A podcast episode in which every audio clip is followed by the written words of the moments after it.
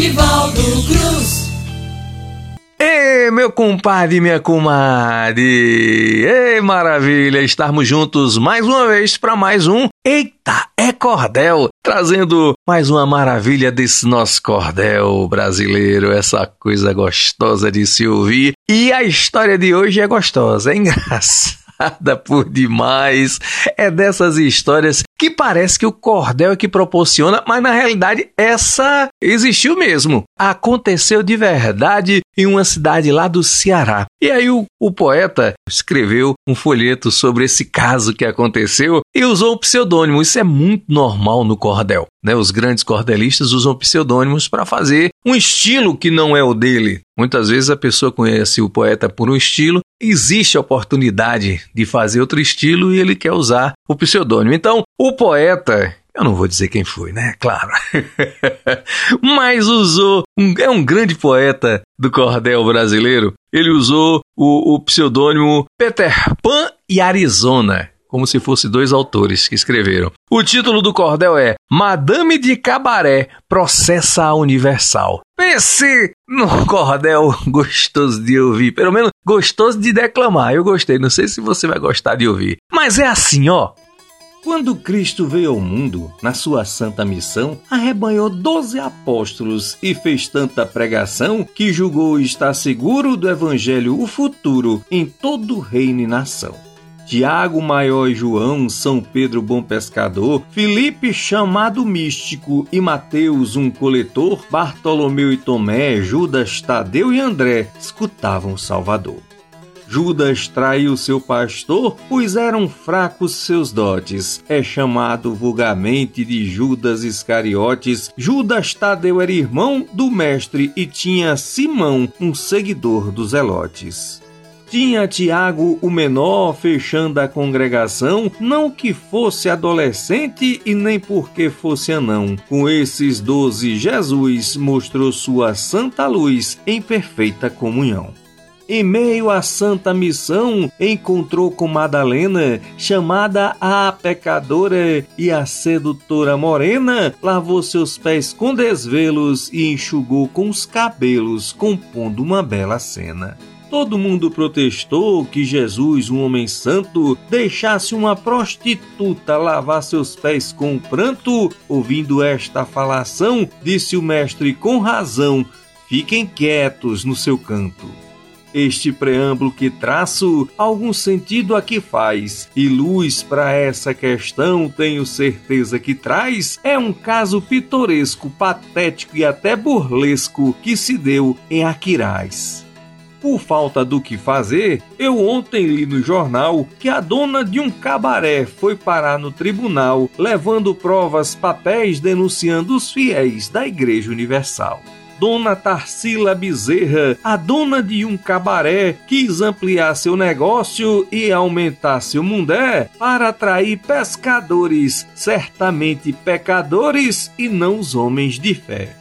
Porém, um certo pastor da Igreja Universal, despeitado com o progresso desse ambiente do mal, fez robustas pregações, mandou fazer orações, etc., coisa e tal. Quem batalha nas jangadas, exercendo seu labor, recebe dos governantes o seguro pescador. Muitos visando lazer, gastam com todo o prazer nos inferninhos do amor. Por conta disso, o pastor, julgando ser concorrência, fez correntes de oração com bastante diligência, vendo o dízimo dizimado, dizia muito exaltado: Acabem com a indecência! Dona Tarsila Bezerra, o seu negócio tocava, vendo que a freguesia a cada dia aumentava, pra gatinha e pra Moncreia, mas o povo da Assembleia, justiça dos céus, clamava. Bem-aventurado quem sente sede de justiça, dizia o velho pastor na cantilena inteiriça. Belzebu já fez morada na casa amaldiçoada de luxúria e da preguiça. Enquanto isso, do Brega progredia a construção. Dona Tarsília investindo bastante na ampliação, visando além de crescer com mais conforto atender a sua população. Ela sequer dava ouvidos para protesto e chalaça. Se tocassem no assunto, respondia achando graça. Não paro nem que me matem, enquanto os cachorros latem, minha caravana passa pedreiros e ajudantes trabalhando todo dia, a reforma a olhos vistos com rapidez progredia, enquanto isso o pastor, usando nosso Senhor, sua pregação fazia. Irmãos, amados irmãos, maldito quem conspulcar o seu corpo e sua alma frequentando o lupanar, aqui na terra é mal visto e na morada de Cristo esse jamais vai entrar. Formemos uma corrente, todos juntos contra o mal, contra essa casa indecente, antro do vício carnal. Vá por terra o cabaré, em nome da nossa fé, na Igreja Universal. As palavras do pastor não tinham repercussão perante Dona Tarsília e a obra da ampliação estava quase terminada, até com data marcada para reinauguração. Antes disso, no entanto, um raio partiu direito sobre o prédio em construção e foi forte seu efeito, que tal prédio incendiou e de repente acabou tudo que se tinha feito. O pastor e seus fiéis tagarelavam contentes. O poder da oração é que fortalece os crentes. Tiremos nosso chapéu, que o raio veio do céu castigar as indecentes. Ai de quem zomba da fé e tem pauta com o cão. Bem maior era Babel, grande torre foi ao chão. E contentes se gabavam que até o diabo enfrentavam com o poder da oração. Mas Dona Tarsília teve uma ideia genial de mover no mesmo instante uma ação judicial nessa causa complicada contra a principal culpada, a Igreja Universal porque no seu entender foi o poder da oração do pastor e seus asseclas de sua congregação o culpado verdadeiro do desastre traiçoeiro que pôs fim na construção.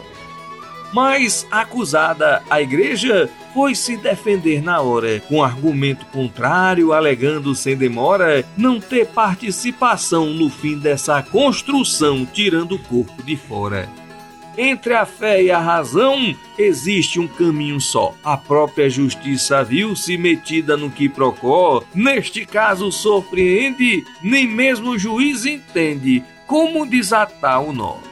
Pois o magistrado afirma que nos autos dessa ação é impossível saber qual dos dois tem a razão: a dona do cabaré que crê no poder da fé ou uma igreja que não. Jesus tinha doze apóstolos e os instruiu na fé. Mas na hora em que foi preso, todos deram marcha ré. Só ficaram aos pés da cruz João, a mãe de Jesus, Madalena e Salomé. E a dona do cabaré deixa uma grande lição, demonstrando a sua fé perante o falso cristão, jura pela sua vida que acredita e não duvida do poder da oração. E aí, meu compadre? E aí, meu compadre? Gostou dessa história? É mais uma dessas histórias que o Cordel nos proporciona. Eita, coisa maravilhosa essa nossa cultura. É por isso que eu digo: viva a cultura popular brasileira, viva a cultura popular nordestina, viva nós!